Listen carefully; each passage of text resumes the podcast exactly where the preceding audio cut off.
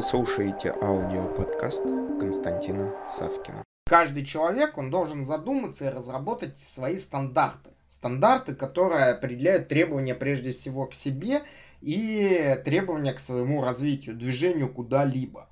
А, любые стандарты, они что делают? Они предотвращают, во-первых, хаос в голове, хаос в мышлении. Второе, любые стандарты дают возможность сразу же э, к стандартам добавить показатели, на которых мы можем смотреть и ориентироваться, что мы делаем правильно, а что мы делаем неправильно.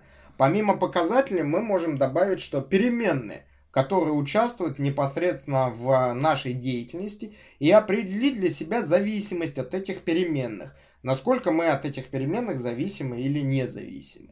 И создав вот эту вот всю систему, которая состоит из трех ключевых как бы моментов, это стандарты, это, соответственно, показатели и это переменные, мы определяем свое движение непосредственно из одной точки в другую точку. И более того, столкнувшись с какими-либо трудностями, мы что делаем? Мы с вами задаем вопрос к себе, а, что мы можем сделать? Можем мы подождать? Окей. Можем мы эту трудность обойти там слева, обойти там справа? Окей. Можем мы в рамках этой трудности переделегировать его кому-нибудь другому? Окей. Можем мы ее просто проигнорировать? Ну, типа, да, время пройдет, посмотрим, что будет. Можем, окей. То есть у нас начинается нарабатываться практический опыт, практический опыт восприятия той ситуации, в которой мы находимся, и в той ситуации, в которой мы хотели бы находиться. То есть мы обеспечиваем э, переходной момент. При этом мы получаем фактически свою непотопляемую систему.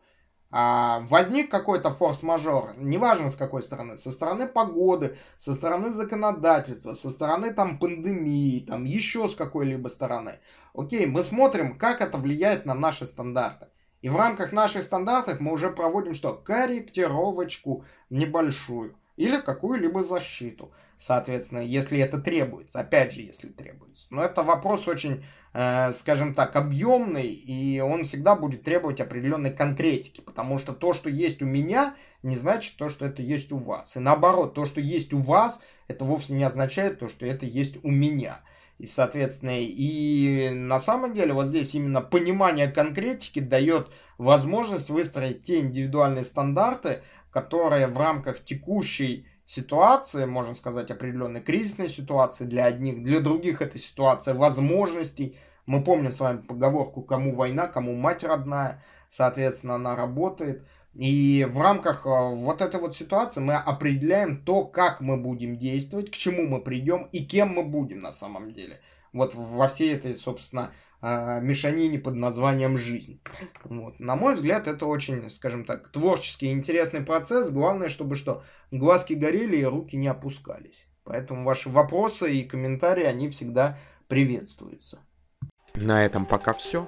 Слушайте мои другие аудиоподкасты, которые вы можете легко найти, введя в Google или Яндекс запрос «Константин Савкин». Также не забудьте поставить лайк и написать свои комментарии по услышанной информации. Мне будет очень приятно. Благодарю вас.